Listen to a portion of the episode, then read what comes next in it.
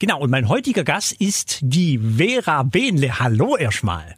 Hallo, danke, dass ich da sein darf. Du, voll gern und schön, dass du da bist. Du bist ja, sagt man ja so gerne und äh, oft, die bessere Hälfte vom Thorsten Behnle, mit dem wir hier auch ganz viel schon gemacht haben.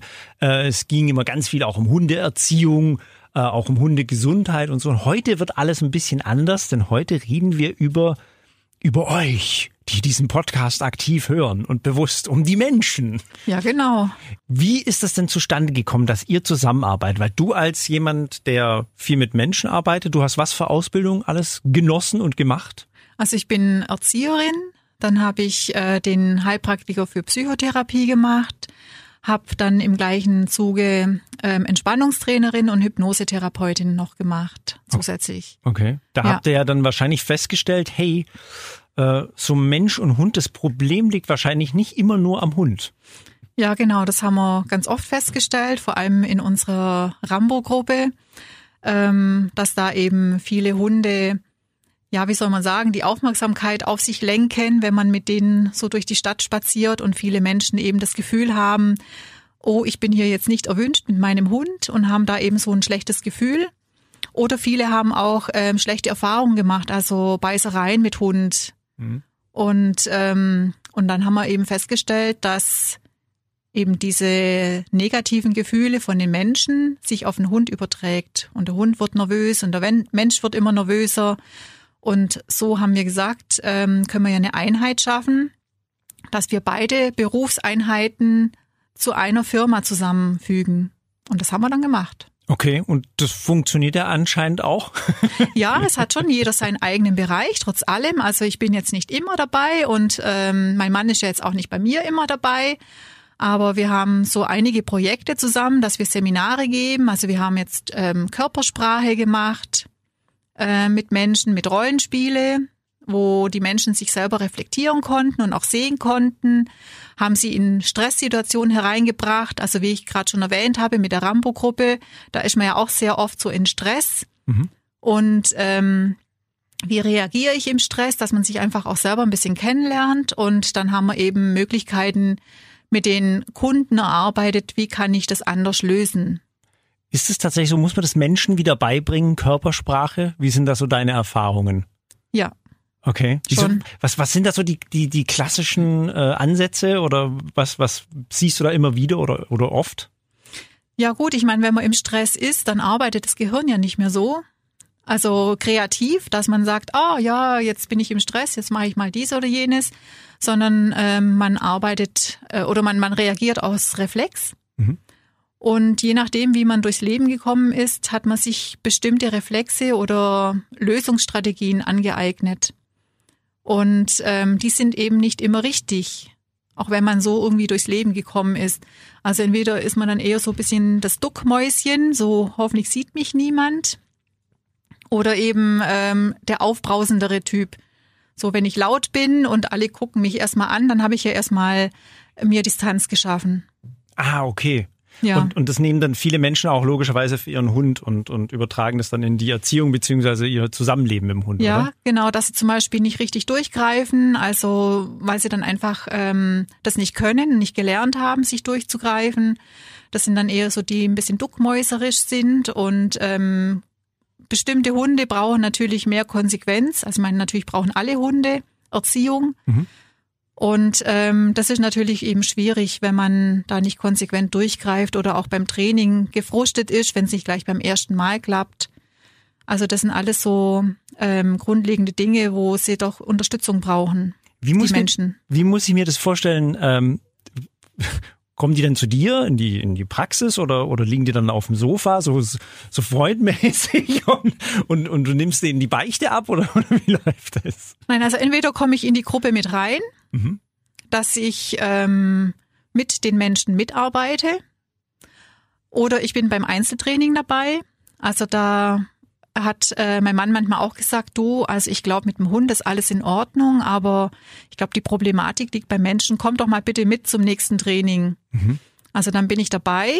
Oder aber, dass auch Menschen mich schon angesprochen haben, die jetzt traumatische Erlebnisse hatten mit ähm, Verlust von Hunde oder Beißereien von Hunde oder sonstige Ängsten und Blockade, die kommen dann wirklich zu mir in die Praxis und dann wird über die Hypnosetherapie gearbeitet. Echt, du hypnotisierst ja dann so richtig? Ja. So mit, mit Pendel oder wie muss ich mir das vorstellen?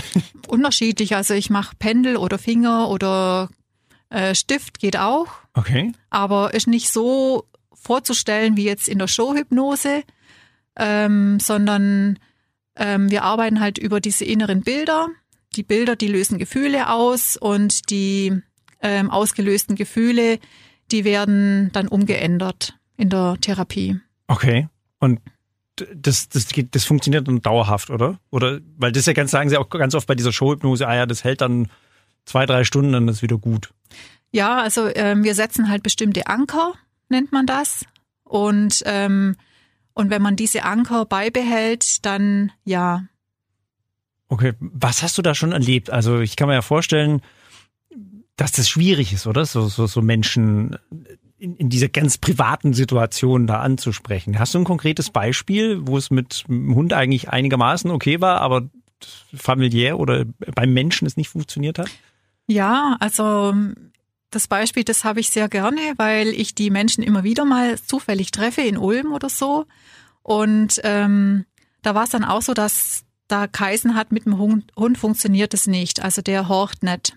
Mhm. Und dann hat mein Mann gesagt, ja, dann komm zu mir auf den Platz, dann gucken wir uns es an, wie Grundgehorsam funktioniert. Und dann kam er heim und hat gesagt, also ich weiß nicht, mit dem Hund funktioniert's schon, aber ich glaube, das liegt am Menschen. Kannst nicht du beim nächsten Termin dabei sein? Und dann haben wir das so gemacht, dann habe ich mir das Familienumfeld angeschaut, habe das Training angeschaut und habe dann vorgeschlagen, ähm, ob die äh, Person nicht zu mir kommen möchte. Mhm. Also wir haben dann so eine Aufstellung gemacht, eine systemische Aufstellung. Das ist was eine Ähm, Aufstellung für, für Leute, die das nicht wissen? Also eine Familienaufstellung haben wir gemacht, ähm, wer alles mit einwirkt. Und äh, da haben wir eben das Problem untersucht, wo kommt es her? Und ähm, also jede Aktion, die ich mache, löst ja Reaktionen bei anderen Menschen wieder aus. Und da haben wir eben geschaut, was für eine Aktion mache ich, die jetzt bei anderen auslöst und haben die Problematik erkannt. Und dann haben wir eben quasi eine Lösung gefunden und beziehungsweise sie hat dann auch schauen können, was ähm, geht eigentlich bei, bei den anderen Familienmitgliedern äh, im Kopf herum oder wie empfinden die? Und da war das so ein Aha-Erlebnis, dass sie gesagt hat, ah ja, okay, ich bin ja nicht im Recht, sondern die haben ja auch Empfindungen und Gedanken und das habe ich so gar nicht gesehen. Und das wurde dann eben gelöst und dann hat alles funktioniert. Also dann hat ähm, Also. der Hund war quasi nur ja Mittel zum Zweck quasi. Also das der, der war derjenige, der schon funktioniert hat, aber das wurde auf den projiziert, die Problematik von Okay. der Familie.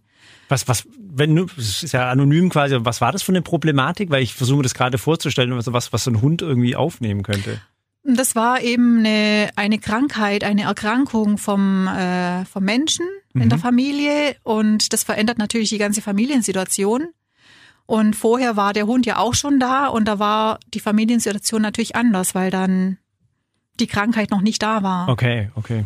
Und ähm, um das natürlich auch zu verstehen, dass jemand krank ist, das nicht mit Absicht macht und da eben bei dem ja auch Veränderungen vorhanden sind und man das ja auch ein Stück weit akzeptieren muss, so ähm, war das ein ganz gutes ähm, Zwischenspiel. Also die haben wieder zueinander gefunden Mhm.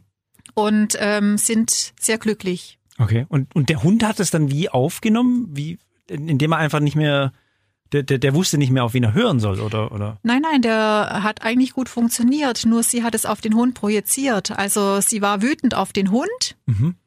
weil sie ja eigentlich wütend auf ähm, den Menschen war. Ah, okay. Ja, weil er hat Okay.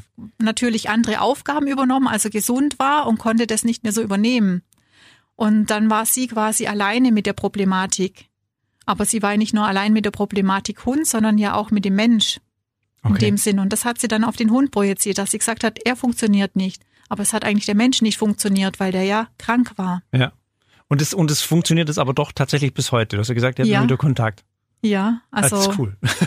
die sind glücklich und wenn wir die unterwegs treffen, also ähm, das, das merkt man richtig, dass, dass da eine Harmonie ist. Ich stelle mir das unglaublich schwierig vor, wenn ich jetzt, also angenommen, ich, ich würde jetzt angesprochen werden ähm, von meinem Hundetrainer und der sagt zu mir, du Felix, also mit deinem Hund ist eigentlich alles in Ordnung, aber das sollten wir vielleicht mal bei dir oder in deiner Familie gucken. Das ist ja ein richtiger, ich nenne es mal, ein richtiger Seelenstrip ist das ja fast schon, oder? Ist es ist es schwierig, da, da irgendwie da reinzufinden? Wie machst du das?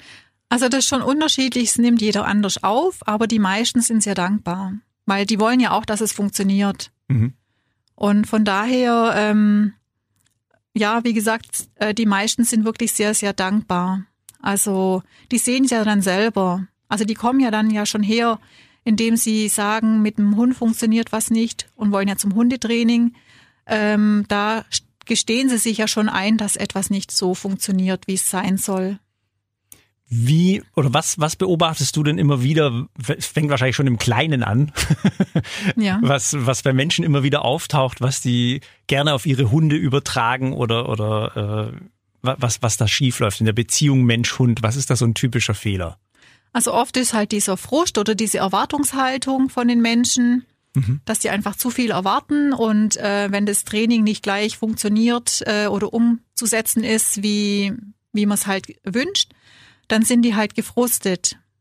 Und dann versuchen sie eben mit Gewalt, also in dem Hinsicht, dass sie dann ähm, Leinenruck oder sowas machen, dass sie dann sagen, das muss doch jetzt klappen. Die werden dann sehr nervös und der Hund wird dann auch nervös und der denkt, was macht jetzt meine Fraule oder mein Herrle?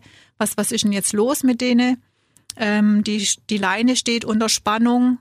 Sie kontrollieren ihren Hund ständig so, ja, du darfst ja keinen Fehler jetzt machen, so in der Art und Weise. Und ähm, so wird das Training quasi immer schlimmer statt besser. Das ist so eine richtige Spirale, oder? Also ja, es, genau. es wird immer, immer schlimmer, schlimmer, schlimmer, schlimmer, schlimmer, ja. schlimmer, schlimmer, schlimmer.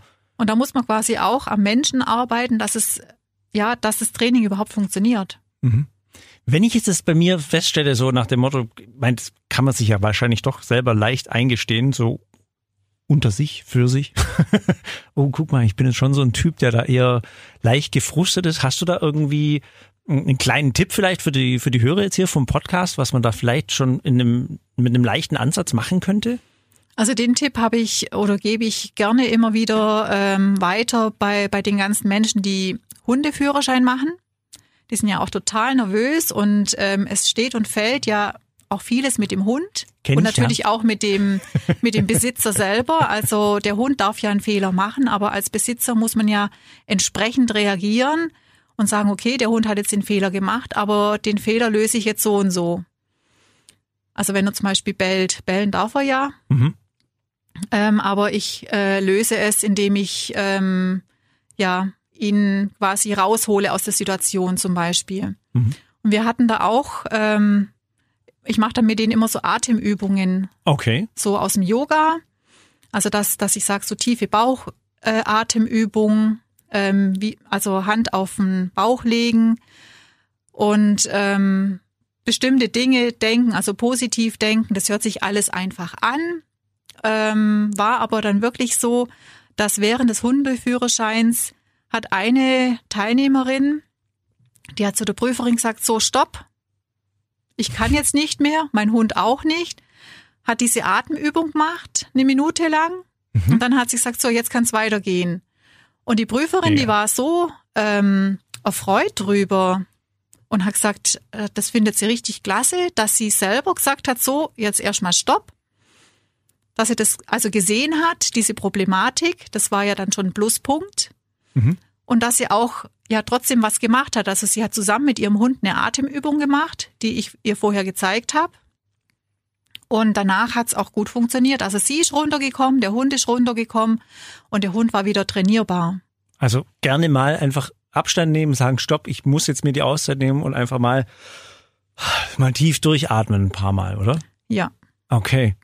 D diese, ähm, diese Atemübung, das gesagt ist, das kommt ja aus dem Yoga. Mhm. Ähm, wie, wie, wie muss ich das richtig trainieren oder, oder äh, würdest du sagen, das kann jeder einfach so? Also im Prinzip kann es jeder, ähm, indem man die Hand auf den Bauch auflegt und durch die Nase einatmet und durch den Bauch ausatmet.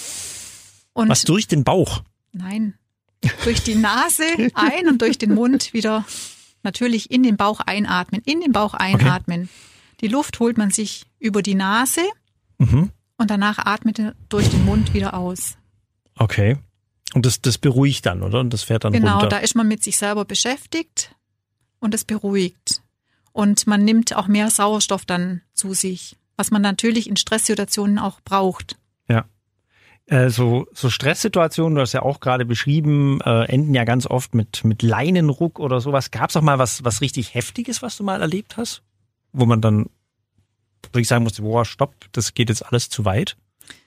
Ja, das ist manchmal bei unserem Lernspaziergang, am Sonntagsspaziergang. Ähm, da ist dann auch manchmal so, dass manche sehr mit Leinendruck üben, ausüben, weil, weil sie dann einfach diesen Anschluss nicht verlieren wollen ähm, und denken, ja, jetzt bin ich hier und der Hund muss funktionieren und ähm, das ganze Training ist irgendwie vergessen, weil sie im Stress sind. Ja. Und da ist dann auch so, dass ich dann den Leuten beistehe während des Spaziergangs, dass ich dann einfach sage, so jetzt atme mal runter, atme dich mal runter quasi, entspann dich ein bisschen. Das ist im Endeffekt erstmal leicht gesagt, deswegen stehe ich denen ja dann immer bei mhm. und ähm, mache das dann mit denen auch zusammen und zeigt dann auch, wie sie das machen beim Hund, dass der sich auch ein bisschen beruhigt. Und dann sage ich, die anderen, die warten, die warten ja immer wieder. Das ist jetzt nicht ähm, das Ziel, dass man als erstes ankommt, sondern dass man bei diesem Spaziergang was lernt, dass man mit anderen zusammenkommt und man muss einfach halt einfach konsequent sein.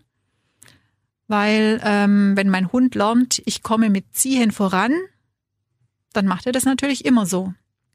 Ja, Wenn klar. er aber lernt, okay, meine Fraule oder mein Herrle lässt sich da jetzt nicht aus der Ruhe bringen und ich darf halt nur laufen, wenn ich mich anständig benehme, auch wenn es dann halt länger dauert, dann ist es halt so. Und wenn man das mehrmals macht und durchführt, dann begreift es auch der Hund. Mhm.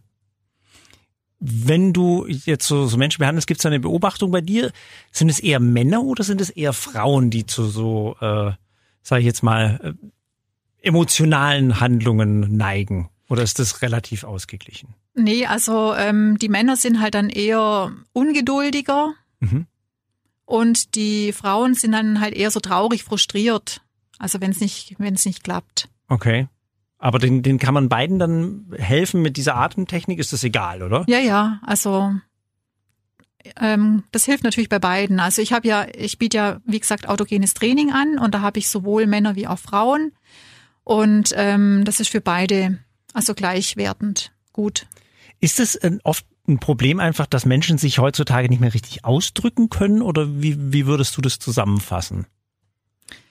Ja, ich finde halt, ähm, unsere heutige Zeit ist sehr hektisch mit den ganzen, ähm, ich bin immer Standby und online und über Facebook erreichbar, übers Handy erreichbar.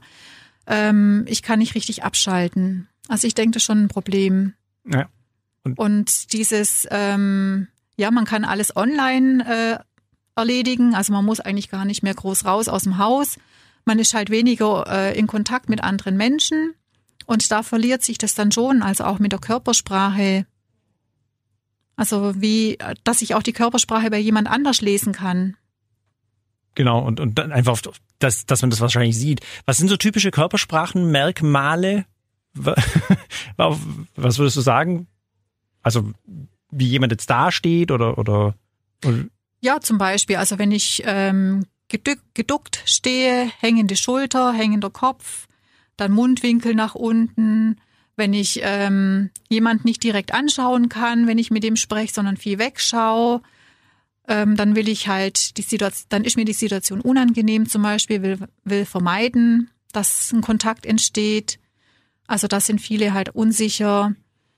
Hm, ja, was Stottern zum Beispiel. Dass die auf einmal stottern anfangen. Stimmt, das habe ich auch mal erlebt, ja. Ja. Und die ähm, würdest du sagen, dass Menschen, also nicht nur das, das Lesen, sondern was ich immer feststelle, finde ich, ist auch einfach diese Bereitschaft, das zu lesen, fehlt, finde ich. Also es gibt ganz viele Menschen, die es einfach ignorieren. Und man, also das sehe ich zumindest relativ oft. Ich weiß ja, ob es dir auch so geht. Was ich, da sieht man jemanden und denkt, okay, dem scheint es wirklich nicht gut zu gehen, aber keiner achtet da drauf.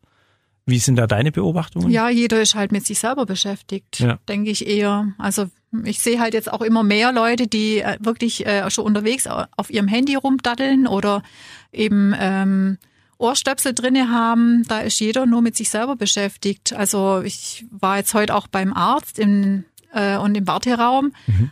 Äh, sitzt jeder quasi an seinem Handy und guckt da rein. Also man unterhält sich auch gar nicht mehr so. Nee, stimmt, im Wartezimmer, gell, da quatscht keiner mehr so untereinander. Nee, also früher hat man sich dann schon eher so unterhalten, ein bisschen, äh, wenn es auch bloß übers Wetter war. Also so über belanglose Dinge. Aber das gibt's dann irgendwie jetzt gar nicht mehr. Was würdest du dir wünschen, äh, wenn du das Zusammenleben Mensch-Hund so betrachtest? Was würdest du dir für die Zukunft wünschen? Also natürlich kommen schon viele, die ähm, das Problem sehen, die kommen dann schon zu uns. Was ich mir aber wünschen würde, ist, die eben diese Problematik haben und ähm, Hilfe wollen, dass sie die Hilfe auch annehmen und eben diese Trainingsmethoden, die sie bekommen, dass sie die halt auch regelmäßig durchführen. Also manche ähm, sind dann hinterher auch ein bisschen gefrustet, weil sie sagen, jetzt bin ich schon sechs Monate bei euch, aber in den sechs Monaten waren sie halt vielleicht zweimal da, wo ich dann sage, okay, da kann natürlich kein großer Erfolg da sein, wenn man einerseits Hilfe haben möchte, aber andererseits nicht bereit ist, die Hilfe ähm, selber daheim ähm, durchzuführen. Oder halt auch regelmäßig zu kommen. Also wir haben ja gesagt, wir sind viel ähm, erreichbar über übers Handy. Also man darf auch gerne, wenn man jetzt Problematiken hat mit Hunden, ähm, auch mal kurz ein Video reinstellen und sagen, du, habe ich das jetzt richtig gemacht mit dem Training oder im Training selber, dass man dann sagt, äh, ich habe das jetzt so und so gemacht, ist es richtig? Ja, dann kommt man halt lieber ein paar Mal nicht mehr. Okay, und, und vermeidet das Ganze eigentlich. Ja, ja und das ja. ist halt schade. Okay, also mehr Konsequenz, wenn es anfängt oder wenn ihr merkt von wegen, hey, da ist was, dann, dann bleibt am Ball. Genau, weil so kann man einem dann halt helfen. Genau. Wenn man schon Hilfe möchte, dann ist man ja bereit zu helfen, aber man muss halt leider auch selber was tun dafür. Also wir können nicht zaubern. ist schade, das wäre so einfach. Ihr kommt dann einfach und dann macht ja. so bling, bling, bling und alles ist geheilt und alle sind glücklich. Wenn es so gehen rum. würde, würde ich das gerne so machen, aber es geht halt leider nicht. schade, schade, schade. Okay, Vera, vielen Dank, dass du da warst. Ähm, euch noch ganz viel Erfolg und möglichst stressfreie Hundetage. Vielen Dank. cool, Dankeschön. Tschüss.